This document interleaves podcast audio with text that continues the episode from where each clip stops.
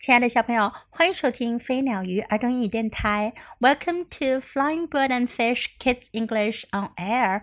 This is Jessie. 今天我们要讲的呢是《Clara and the Book Wagon》的第四个部分，Chapter Four Books for Clara。第四章给克拉拉的书。Giddy up, giddy up. Miss Mary got the horses moving. 驾驾，玛丽小姐驱赶着马前行。Bump, bump, bump. The wagon moved along the dusty road. 马车砰砰砰的沿着满是灰尘的道路往前走着。How amazing! thought Clara. 克拉拉想，多神奇呀 ！I am riding on a book wagon. 我居然乘搭了一辆图书马车。I am riding home on a book wagon. 我坐着一辆图书马车回家呢。What will Papa think? 爸爸会怎么想呢？Bump, bump, bump. They rode right up to the garden patch. 马车嘣嘣嘣的一路开到了菜地。Papa looked angry. 爸爸看上去很生气。You have made a mistake, he shouted.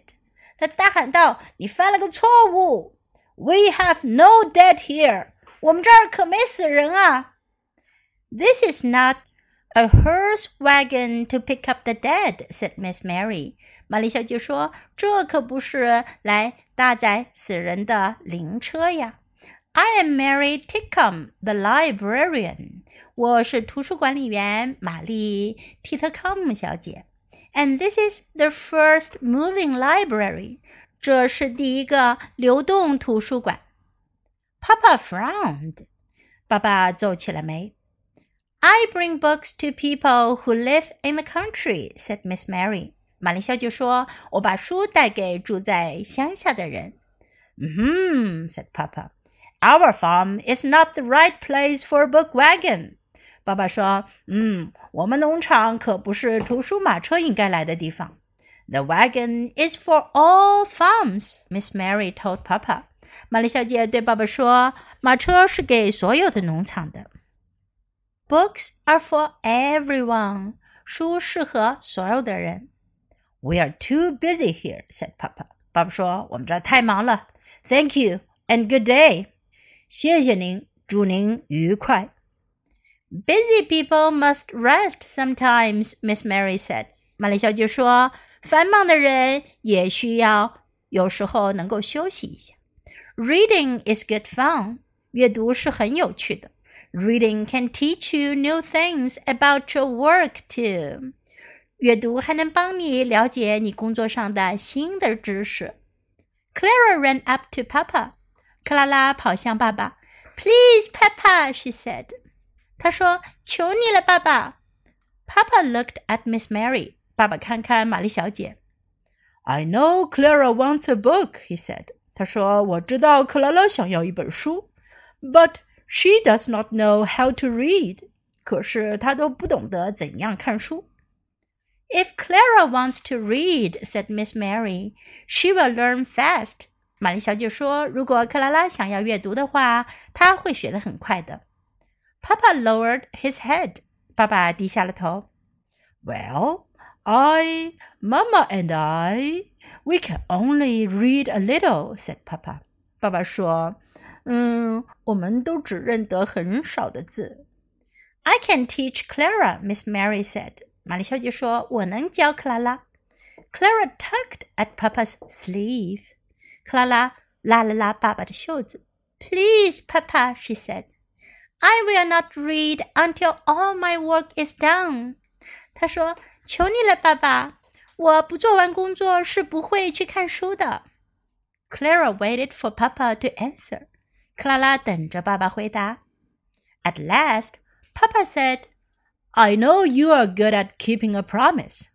最后，爸爸说：“我知道你是很能够遵守诺言的。” I am, I am," said Clara. 克拉拉说：“我是的，我是的。” Papa sighed. 爸爸叹了口气。All right, Clara, you may borrow a book. 好吧，克拉拉，你可以借一本书。 Oh, thank you, Papa! cried Clara. 克拉拉叫了起来。哦，谢谢你，爸爸。Clara ran to the wagon shelf. 克拉拉跑到了马车书架旁。Miss Mary, will you help me choose? She asked. 她问玛丽小姐：“你能帮我挑选书吗？” Indeed, Miss Mary said. 玛丽小姐说：“当然了。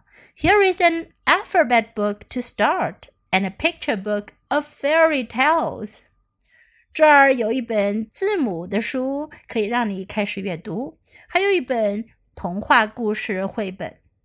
I will show you how to sound the letters. 我来教你这些字母是怎样发音的。Clara looked at the alphabet book. 克拉拉看着字母书。She looked at the fairy tale book. 她看看童话书。Stories for me, she said. Stories for me to read. 他说：“给我的故事，给我看的故事书。”在故事的第四个部分，小姑娘克拉拉终于如愿以偿读到了她一直想读的书。大家有没有感受到她在那一刻的兴奋呢？她终于可以读书了，她终于有自己的故事书了。小朋友们，你们每天可以看到这么多的书，你们比克拉拉要幸福的多呀！在今天的故事中，我们也可以学到很多有用的表达。Now let's practice together，来一起练习吧。How amazing！多神奇啊！这句话在口语中非常的常用哦。如果你发现什么东西非常的好、非常的棒、非常的奇妙，你都可以说 How amazing！How amazing！I am riding on a book wagon。我乘搭了一辆图书马车。I am riding on a book wagon. What will Papa think? 爸爸会怎样想啊？What will Papa think? You have made a mistake. 你犯了一个错误。Mistake 错误，make a mistake 犯错误。You have made a mistake. 你犯了一个错误。I bring books to people who live in the country. 我把书带给住在乡下的人们。I bring books to people who live in the country. Books are for everyone. 书适合所有人看。Books are for everyone. We are too busy here. 我们这儿太忙了。We are too busy here. Thank you and good day. 谢谢您，祝您愉快。Good day. 我们可以说 Good morning，早上好；Good afternoon，下午好；也可以说 Good day，祝你这一天愉快，祝您愉快。Thank you and good day. Reading is good fun. Reading is good fun. 阅读是很有趣的。Reading is good fun. She does not know how to read. 她不知道如何阅读，她不会看书。She does not know how to read.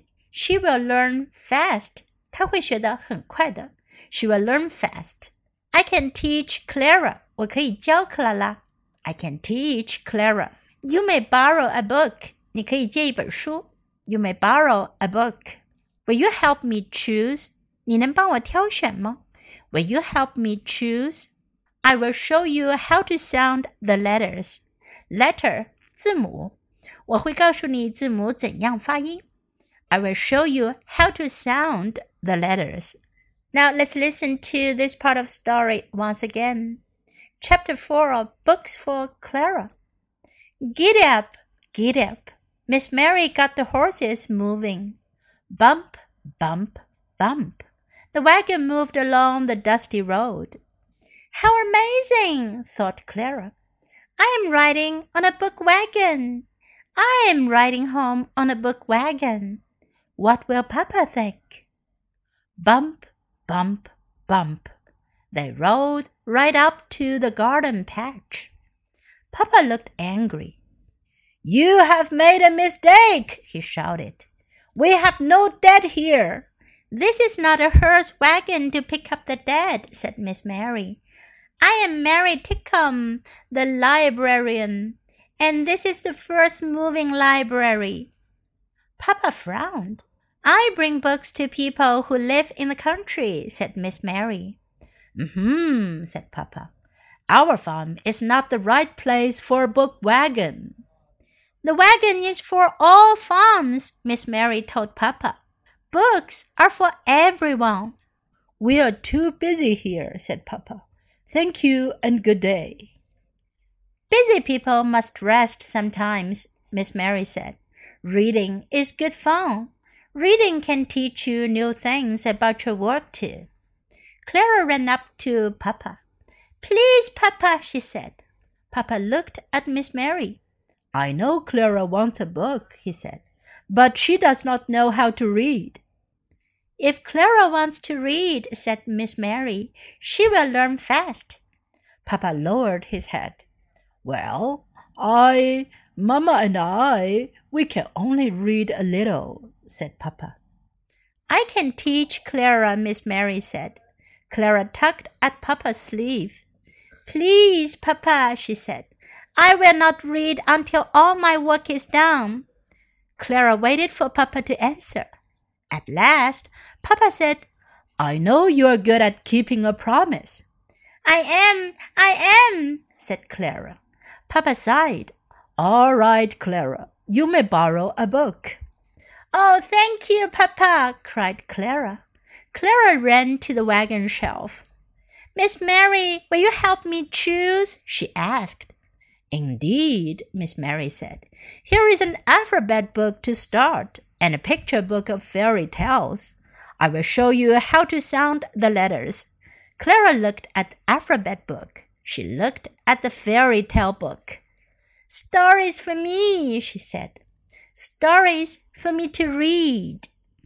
关于《Clara and the Book Wagon》这本书的四个章节，我们都讲完了。